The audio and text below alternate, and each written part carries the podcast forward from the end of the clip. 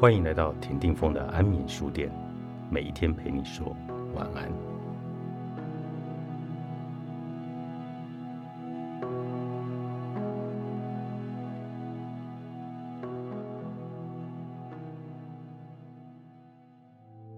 有意识的想自学一些项目，于是工作之外的时间尽量看书，泡在咖啡里时的时间越来越多了。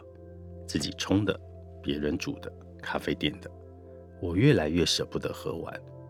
杯里黑色的海承载着我在时光里的飘荡，在令人发慌的城市里，让人恐慌的岁月里，我躲进一个个故事，在我眼前总会降落一面镜子，反射我丑陋的样貌，在变得透明，使我能够穿梭在虚构与现实里。他想告诉我。其实并无差别。能不能把喜欢的某刻像按下快门那样的暂停，然后表背，框进打磨上漆的暮色里，形式主义般的安排好记忆的细节，会在最好的光里。衬衫与皮鞋多么不适合机车合语。狼狈的日子里，心里也潮湿。平价连锁的店家是提供咖啡的自习室。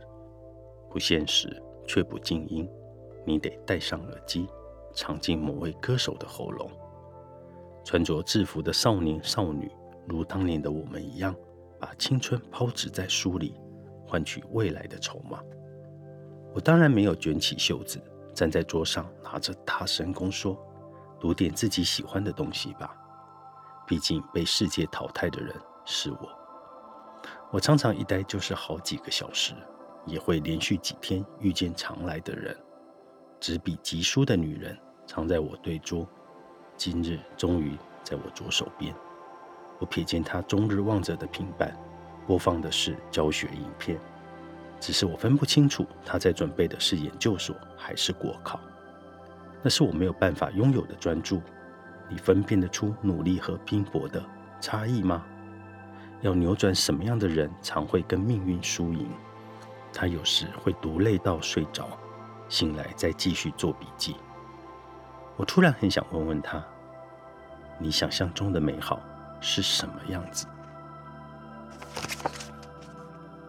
我终于舍得让雪落下，留定千注，蔡氏文化出版。